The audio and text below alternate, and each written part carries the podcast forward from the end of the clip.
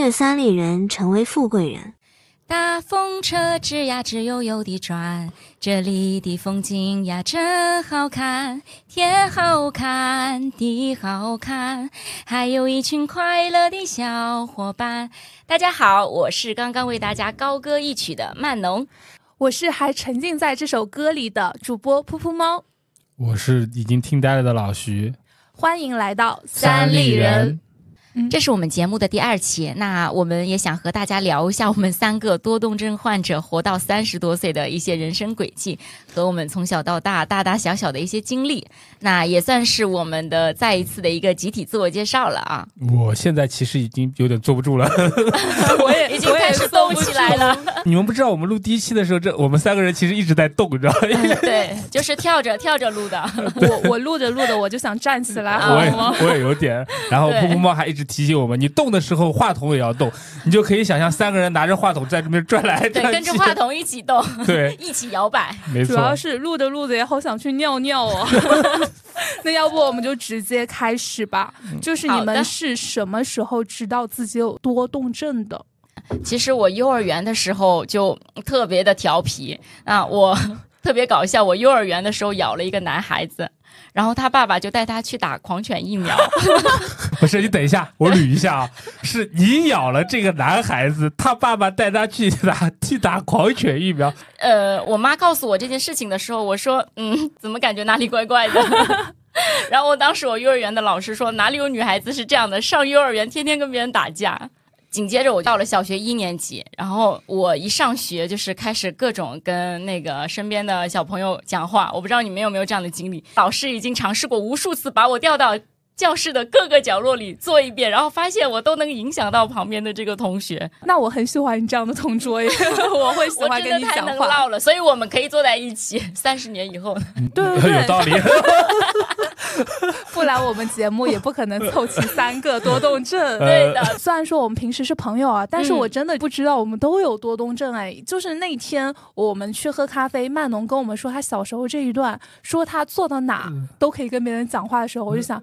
这个不就是我和老徐吗？对，非常有共鸣。而且而且，他说他自己从来没有确诊过自己是多动症患者，我和噗噗猫就可以给他确诊了。就是 那个老师不是说我影响就影响到大家的这个成绩嘛？然后就是我们那个小学的时候是会有家访的。然后家访的时候，老师就跟我妈建议说，我是不是可以让我去学学艺术之类的，跳舞啊、唱歌啊，就是能动的一些动作。他觉得这个正常的升学之路好像不太适合我去走。哎，但是确实会有这样的一个刻板印象，很多人说就多动症的小孩成绩不会很好。哎，那我跟老徐的话可能就特例了，因为我们两个人成绩都还不错，对，还行，对，还行还行，确实。那包括曼农，其实也不能说他成绩不行吧？人家不是第一名吗？唱歌的话，好像当时曼农跟我们说，你是第几名考考考进去的来着？你上次跟我说，我当时我讲的是说我学唱歌学了三个月，然后拿了全区第一。对啊，三个月全区第一，好厉害！你给我三个月，我考不了全区第一。你给我三十年，我都唱不到全市班第一。对啊，呃，因为多动症这个原因嘛，让我的前半生跟音乐有了连接。然后长大以后呢，或者说我大学之后，其实我才意识到的，就是我根本没有办法长时间的去集中注意力干一件事情，就是不是有一种状态叫心流状态嘛？我我想我回想了一下，我从小到大这个心流的状态，真的是一只手数得过来，我都不知道心流状态是什么样。我俩肯定就是没有体验，没有感受。你给我解释一下，科普一下什么叫心流，看看我有没有这种感觉。就是心流状态，你你全身心的投入到一件事情里面，就你就忘记了那个时间，你知道吗？那我们有过呀，跟别人聊 聊天的时候，所以就多 动症。就是你得让我安静下来，我是不可能处于这种状态的。对，聊的聊嗨了，可能就是我的心流状态。我的小时候啊，可能也会感觉比普通人的精力更旺盛一些。小学还稍微好一点，因为我是属于那种比较听话的小孩子嘛。就老师让我不乱动的话，我可以憋得住，我可以憋得上课不讲话，我下课疯狂去跟别人讲话。然后初中、高中的话，因为我一直都在市重点读书嘛，老师会管得非常的严格。如果说你上课讲话的话，是会被罚站的。但是我从小就是比较容易有羞耻心的人，我可能就为了不被罚站，所以我可能就会稍微克制自己一些啊。但是我会感觉，就是我的思维还有我的精力比很多人要就是活跃很多很多。我说一个很夸张的事情，我可以经常晚上不睡觉。而且我是小时候就有这样的能力，我甚至小时候觉得我是天赋异禀。不是什么能力？就是你看我现在三十二岁啊，嗯，我熬夜二十多熬夜侠。对啊，但是很多就是多动症患者，他就是那属于那种精力过分异常的人，我就其中之一。为什么我会很大胆就跟人家说我确实是一个多动症患者？因为我是确诊了的。我是小时候没有去看过，因为小时候毕竟是在小城市长大的嘛，然后大家也不知道，可能就你多动症会影响成绩，我又没有咋影响到成绩，所以小时候也没有去查过。我是三十来岁的时候，我自己去上海的一家非常有名的看心理科的医医院去看病了，然后正式确诊了的。你你当时在哪家看的？我是这样的，因为我小的时候，小学六年级的时候就确诊了。嗯，就确诊多动症。因为我一到四年级的时候，呃，其实我也很顽皮，但我爸妈不在意。就像你说的，小学的时候成绩看不出好坏来，大家都考的差不多。可是六年级就是要预备班，就是要升初中了嘛，我爸妈可能就比较关心这件事情，他会觉得，嗯。怎么成绩不是特别好？我确实有一段时间成绩不是特别好，但那并不是因为多动症的关系，纯粹是因为我不喜欢那个老师，和多动症没关系。老师长得不合你口味？呃，不是，就老师有狐臭。没有了，不是。然后，因为那个时候在上海嘛，也感谢这个大城市医疗资源比较发达。然后我爸妈知道可能我是多动症，然后就带我去那个我们家附近的同济医院。啊，我也是在同济医院看的呀。对，医院很小，嗯，很小不大，对的，而且比较老。这个同济医院，对的。哦，对。而且我是也是算上说，你儿子是多动症，他注意力是不是有不集中，然后是不是会有一些闲不下来的行为？因为。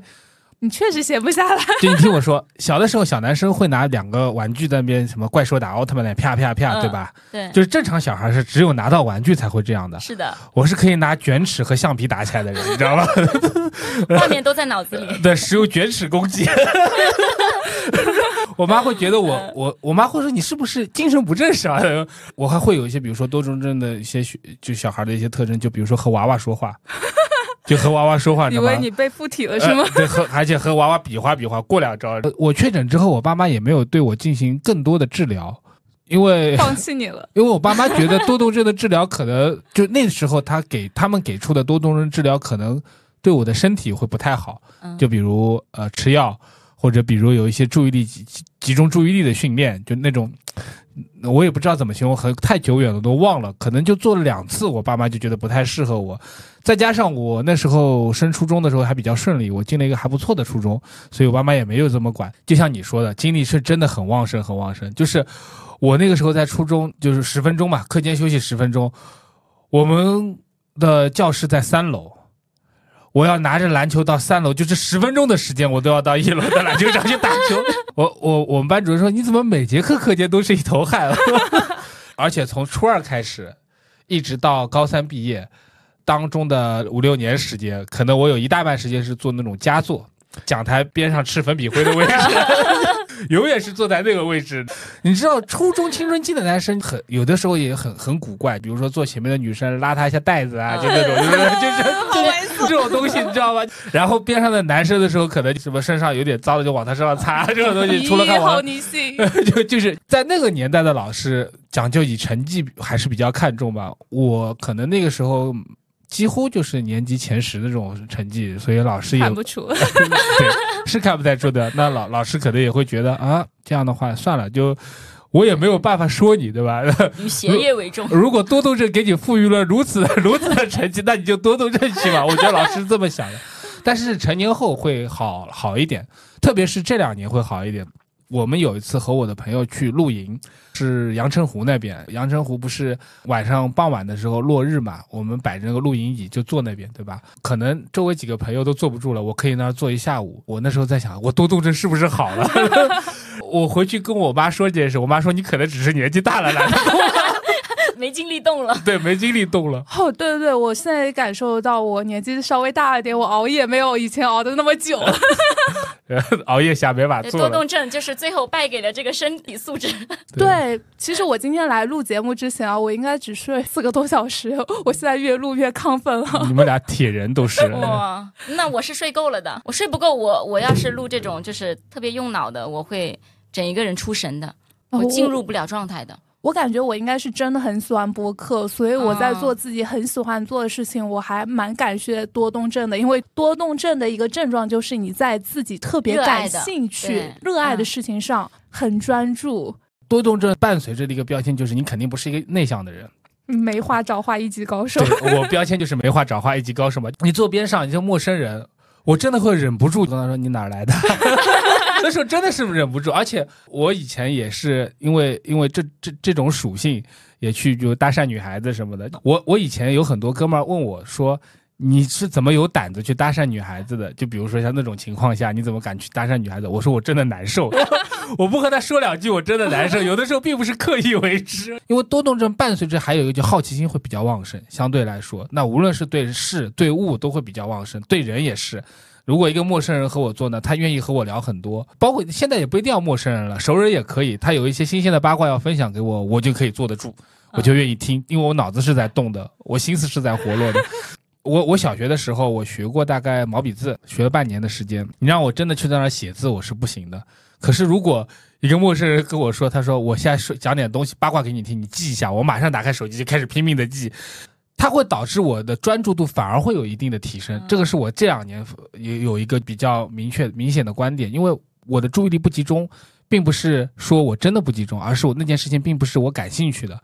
但遇就像你的，你说你坐在这儿，现在越聊越亢奋，一个道理。对，我我认同你这热爱嘛。对的，对。这个多动症反而会更加能调动我们的情绪，调动我们的一个社交方面啊，包括一些工作上的一些积极性。我是这么我是这么觉得的啊。就刚刚老徐讲的，其实我蛮有共鸣的。我到一个就是说聚会的一个一个场合里面的时候，我总有那种使命感，我要打破这个僵局。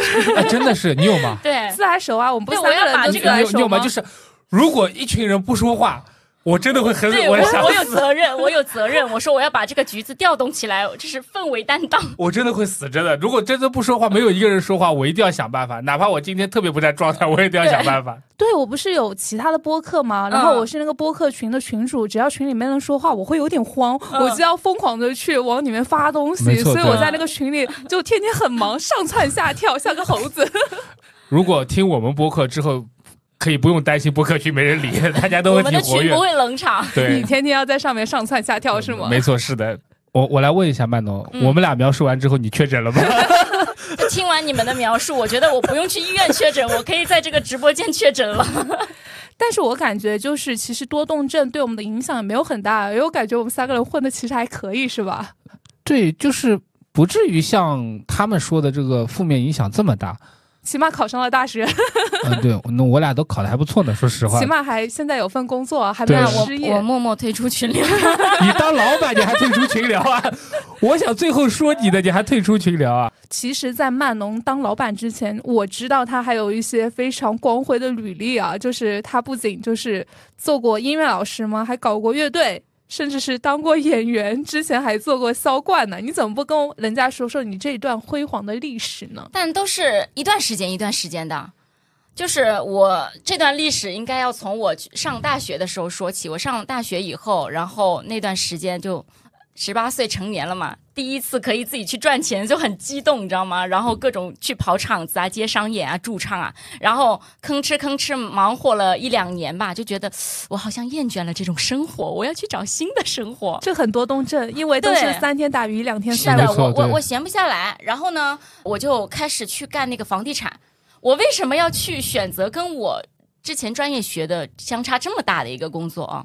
就是因为我从小到大，大家都说你应该去干跟音乐有关的事情，然后你应该去当音乐老师。我觉得哪有什么应该，我就要我就要撇掉我之前所有的专业，我要从选一个行业重新开始。我你就是要叛逆，对我就是要叛逆，我看看我自己能不能行。然后我当时我在那个房地产，其实干的也不错，然后干的不错。那个我领导说：“哎，你还不是还没毕业嘛？培养你这个当什么管培生啊？我说我干腻了 我说那个也得走了，白白眼狼，对我说爷这行业干腻了，我得走了。然后就后面就跟朋友再去干金融啊，干金融，好对厉害。多重症嘛，什么新鲜的事情真的都想尝试，都想了解。就我干过传销这事儿是能讲的吗？我想听，你可以说吗？也也不是，我当时我那个那个就是别你听过安利吗？是这种？安利叫直销，哦对我给你科普一下。哦懂。这个有有产品的呢，叫统称直销啊，哦然后没有产品嗯。就就是叫传销，对哦。传销叫传销，哦。对。然后当时还给我画饼，说我最后能挣到一千零八十八万，我不知道那个项目叫什么什么幺零八八阳光工程，对对对对，就是这个，看样子你也今也天是了解地板，过吗？明天当老板。真的你也了解过。呃，以上言论代表家庭嘉宾本人观点。不是，我真的之前看法法制新闻看到过，真的是这种对。对我进去过的，然后就出又出来了。那倒没有像法制那个节目里面这么恐怖，只是他带我到一个别墅、一个高档的小区里面各种转，有一个人分批在不同的房间里等着我，然后等着给我洗脑。嗯嗯嗯嗯哦对，然后我记得我当时是交了五万块钱，哦，对的。好有钱啊！你你离幺零八八还差 幺零八三。嗯，不过我我这个传销这份职业这份工作我干的不怎么好，因为我没有带进去任何一人 一个人过。我当时我为什么想加入他们的？他们也是玩乐队啊或者什么的。有的传销其实他做的就是还蛮抓你的痛点，比如说我想要交朋友，他就会跟你讲。你来我们，你跟我们一起玩儿，你交钱跟我们一起玩儿，还能赚钱，还能交朋友。比如说有一个男孩子，他想要找女朋友，他过来，他当时他好像是哦、看上我了，他上线吧，应该是这么这么说，嗯就是说你要是想追他，想跟他玩儿，你肯定要进入我们的圈子啊，交钱。我在想，骗我感情可以，骗钱不行。当时不懂，就是觉得是钱财还还还没有那么那么重要，现在懂了，嗯，对，拿我命都不能拿我那你那。你那你我我好奇，那你后来怎么退出来的？因为我我看法制新闻上面要进去容易，出来挺难的。哦，因为多动症啊，跑出来。就是尝试不同的逃跑方式，然后我就逃了。哦，我不是我我出去也溜一圈。对对对对，我出去给你们那个把把风呢。嗯多动症对我的职业没有什么影响。你不是主业就是天天跟人家聊天吗？副业也是啊，呃主业找工作，帮人找工作，副业找帮对象人找对象对。真的很适合你主。副业在人群当中上蹿下跳，看别人的人生安排。我一直这么想，就这其实是件很有意思的事情。就比如你看一个，嗯、从西藏考出来的同学，他之后还出国读书了，你就很想了解他到底怎么出国读书的，他出国读书的历经历了些什么。坐飞机出国读书的呀 现在了解了吗？七毛牛，好吧。但说真的，我后来就问这个同学，我说：“啊，你那你是西藏的，你你就是出国读书，对你家庭有没有什么什么困难啊？你是不是未来就想要在上海找份工作之后，让父母的生活更好一点？”没有，对不起，他家里有大概两千多头牦牛。你个打工人替人家老板操什么心？前一份工作的老板就是说，我叫他师傅，因为他带我带了最久，带了七年。他带我进人力资源行业，他说你干不了，他说你这辈子做人力资源做到头，就是一个非常优秀的招聘者，非常优秀的一个面试官，非常优秀的一个人力资源的一个规划师。但你做不了人 HRM，就是你做不了一个公司的人力资源的最高管理层，因为你连薪酬都不会做。为什么不会做呢？我告诉你，我学的时候，我真的就是看那个表格，你让我做半天做的表格，我根本做不了。这个时候就体现我的多种人特点了。就人家做表格，像那些做我我们把圈内称为做薪酬的这些叫大表哥大表姐，他就是以做表格为生的。就是你让我做一份表格做十五分钟，我就已经处于崩溃的边缘了。我一定要起身去倒杯水或者尿个尿什么的，然后再回来看表格。可能是我不感兴趣，但也不是，因为我也要和人家聊薪酬，我要去了解这方面内容。其实我也会，我也会做，我也想学，但就是做不好。在某些比较极端的时候，我也觉得可能对我的职业生涯发展有一定的影响，但我不在乎。对你刚刚说这种东西，我也非常非常有感触啊。因为我上班的话，其实我们也要开很多会议，从早上十点钟开到晚上七点钟，很多都这样子的。我发现我也当不了大领导，因为大领导的每天的 routine 就是开会，你让我开一个小时的会，真的就是让我在监狱里坐一个小时的牢，太痛苦了。生理上没有办法去克服的那种痛苦，我觉得真的没有必要强求。又不是说找不到其他的工作，干不了其他的事情。我觉得多动症患者的话，还是要把自己的一些。你未来的发展啊，还有你喜欢那些东西结合在一起，我觉得这样子才是你持久能够去投入你的精力，还有你的热情的一个比较好的方向。对啊就像你去做 HR，我来做播客，对然后对的曼农做老板。那那像你们刚刚讲的，我说我只能当小老板，因为我也不会写写这种大表哥、小表哥的。没有，你找大表哥、小表哥做呀？你在想什么呢？真的是。我前段时间不是有个梗吗？说什么六十六页的 PPT，然后我就跟我朋友讲，我说跟我谈恋爱吧，没有危险，我不会做 PPT。那那那你你有觉得就是如果你创业的话，多动症对你有什么影响吗？就是类似于这种症状在你身上？没有影响哎，反而对我是帮助哎，就有帮助哎。因为我在创业之前是大厂的那个大客户销售嘛，然后我们有配售前的，反正其他的这个销售具备的这个稍微写点这个表格或者做点 PPT 的这个能力，我都不具备。我说售前就是干这个的，我干不来。对你只要动动嘴皮，其他事情让他做就行了。对的因为我就是你刚刚说的那个售前。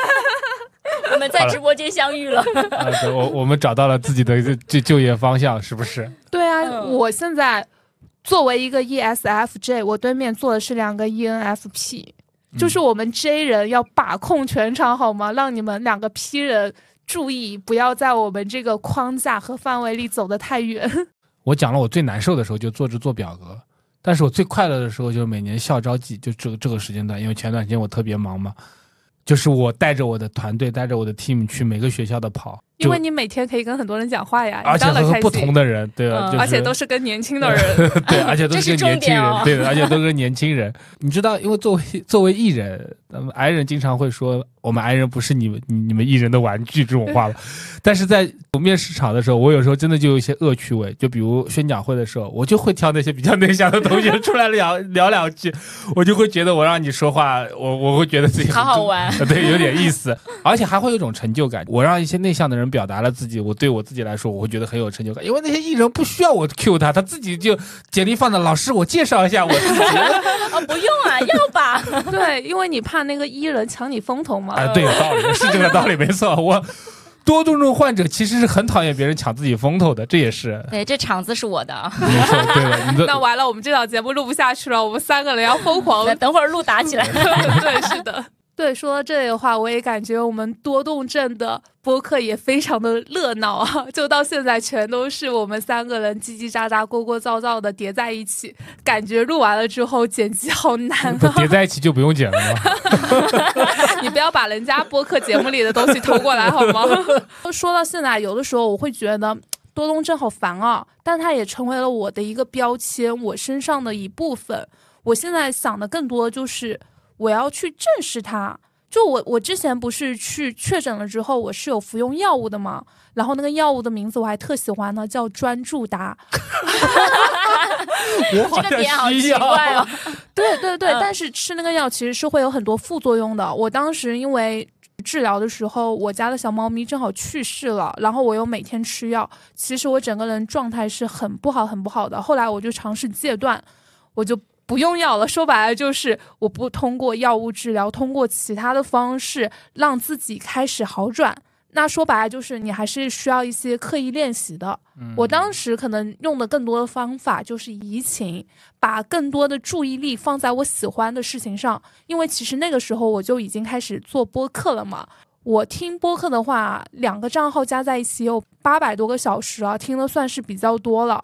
我当时就会想，我每天天天听播客，自己去做播客，去跟人家聊播客的话，其实是把我的注意力放在我喜欢的这部分事情上。其实当时也是给我的多动症缓解了很多，包括那时候就是会有很多负面的东西，还有包括我吃药的一些不良反应等等，其实都是在我做播客这件事情之后得到了消解。嗯，那噗噗猫说的很好的，那我也很感动。他刚刚讲了移情嘛，那我讲讲别恋。我说的别恋真的是从我自己的观念，因为我的副业噗噗猫和曼农都知道，嗯我是有有一个相亲的一个工作室，我是和别人做一个相亲工作室的，其实就是劝大家别恋爱，不是这个意思，就是帮大家找对象这样的一个意思。因为像噗噗猫说的。就比如说没有校招的时候，没有招聘量的时候，会陷入一种比较枯燥的一个数据的报表环节。那你多谈几个恋爱啊？别恋嘛，对不对？不要多谈，就是这个意思。正好有一个契机，我我也去涉及到了做所谓的青年单身单身男女的婚恋市场。我觉得这个还是有必要去，就是以后找机会。噗噗猫原来在我们那个在你的另外一档节目当中，我的同事和你聊过嘛，对吧？这样的一个话题，我觉得以后以后可以我以我的观点，一个男人的观点聊聊这个事情。我们以后可以开一期去聊聊相亲 和交友的事情。虽然我没有相亲过，但我想听听你们相亲的故嗯事。对我我是可以，我有，我有。我是可以在这个节目当中大肆发挥的。但我想说的是，就今天这个话题，比如说 ADHD 这样的一个话题，我去看大家就是现在那些就是谈恋爱、结婚困难的男女，我希望他们都有多动症。呃自己有更多的好奇心呃，。没错，要保持好奇心，因为很多情况下，我会觉得他们找不到对象的原因就是对自己都不好奇，别说对别人了。对，对，说实话，我感觉多动症患者的话，其实，在婚恋市场还挺吃香的。包括很多人挺喜欢你的，也挺多人挺喜欢我和曼农的。自恋自恋一下，没错，不要把事实讲出来呀我女朋！友会听到的。我男朋友也会听到的呢。那我最好我没有。然后我已经完全和自己自洽了，活了这么大的岁岁数了，我再去像吃药治疗，可能会反而会影响一些我的情绪啊，什么东西，还不如就这样。如果在某一个时间段，我的主业和副业都没有办法满足我的这个病情，我也许会去那，比如说像现在我坐在做播客了，也许因为另外一种疏导环节，目前来说，这个病对我积极的影响是远远要大于负面的影响。况且小孩到成年也有一个转变嘛，也许我现在可能并没有那么那么的 严重，受受他的就是困扰。就刚刚讲，就是多动症的消极或者积极的影响嘛。就我其实是挺想分享一下，就是我曾经因为多动症就自卑过一段时间啊，这个就需要自有抑郁过。卑。对，嗯，今年初嘛，张颂文因为狂飙大火，然后很多人就去报道说他以前嗯一直坚持在拍戏这件事情上，但是经济条件不是特别的好。嗯，当时我共情的点倒不是说他过得很苦哦，苦了好多年这件事情，我是觉得他找到了他此生的方向，就他一直在做热爱的事情，我觉得很难得。我就因为多动症嘛，我一直在换行业，我不知道我爱什么，所以会让我觉得我很迷茫。然后我就就很羡慕那些一生就是都唱歌或者一生都演戏，一生只做一件事情的人，我觉得我特别的羡慕。我感觉应该嗯是互相羡慕的吧，因为他们可能很羡慕你，这个也试过，那个也试过。你看，你又唱歌，又干过什么房地产，又干过金融，好，嗯而且你之前还做过什么互联网什么的，你这个不叫做什么全面发展？多栖人才，我记得。对啊，是啊，百花齐放。是我后面我也有采访过，也不说采访吧，我就问过我一些同学啊，他们至今还在就是做音乐老师啊，或者跟音乐相关的，就是赚点零碎的钱啊。然后我说你们没有想过要去换行业吗？一直坚持在这个行业里面做。然后他们给我的回复是，我也尝试过，但是我做不了。诶，我发现我能干好多事情，但我很难，嗯，真的干好一件事情。但我觉得还好啊，你做嗯老板做的挺好的。就是一直坚持的干这件事情，干得很很很精的那种。就你能干很多事情，这件事情本身就是种能力。对啊，是的啊。其实，在这一块的话，我有有点东西想说一下啊。我嗯以前是学影视出来嘛，我嗯拍过纪录片，嗯然后我以前在互联网做过电商，我以前还在上市公司，就是也做过类似运营嘛。我之前还打过工呢，就是我们的经历都不少。对对对，去酒店里去什么嗯，呃去刷马桶啊，什么帮人家叠被子啊，这种嗯东西都有做过嘛。然后现在不是在医疗行业嘛，也做过项目，也做过方案，也做过策略。有的时候会发现，我们做东西确实很杂，但是我们技能还挺多的，技多不压身嘛，我觉得也挺好的。对的，对的是。我现在是可以跟跟这个多动症和解了。就当时就是有根筋轴了，你知道吗？就是觉得啊，我好想过那样的人生。你知道多动，这也是多动症的一个一个表现。哎，我突然我就想过这种人生，我一下子我说下一秒我可能想过别的人生。你说这个，我又想起了一个类比。很专情的人，他们有的时候会很羡慕那种渣男渣女，很快就可以从一段感情中抽身，嗯然后投入到下一段。很多渣男渣女，他相反又很羡慕那一种一生只爱一辈子的人。嗯我就是很羡慕的那种的，对。我没有，我不羡慕这就。互相羡慕啊 哦！你你可能羡慕我，我也可能很羡慕你，是吧？我女朋友会听的，我再重申一遍。这个你就不用表态了。那我们今天聊了关于多动症，就三个多动症聊了多动症，可能没有很专业性，但是还是挺典型的。我们三个都是比较典型的一个人群。那我也觉得，嗯、不需要对就是这些这个疾病有太过多的一个困扰，只要没有影响你的正常生活，我觉得我们三个过得都挺好的。嗯、我也希望大家如果有什么相关的一些问题，或者有一些什么东西要告诉我们的，也可以在我们的那个评论区告诉我们。就加我们的听友群来跟我们玩，因为我们三个人都是嗯闲不下 E 来，人，对，闲不下现来在。现在听友群的话，我不知道这录第二期的时候，听友群是只有我们三个人。不要太悲观，可能有好多呢。没有，我们三个人有六个号呢。多动症的体现，三个人有六个号。结果我们做的第二次的话，群里就七个人，六个人是我们自己。对，然后另外三个我们就把它当成是托呢。对对对，所以就是。虽然说我们是多动症，但是我们也很活跃，然后我们可以给你带来很多欢声和笑语。我们的曼农还可以唱歌给你听，那就是欢迎大家来订阅我们，和我们一起玩。如果大家想做我们听友群的第七个人，也欢迎大家在 show notes 处找到老徐的微信号，备注“三猎人听友”，进我们的听友群，跟我们互动聊天。我们下周再见，拜拜。拜拜，拜。拜。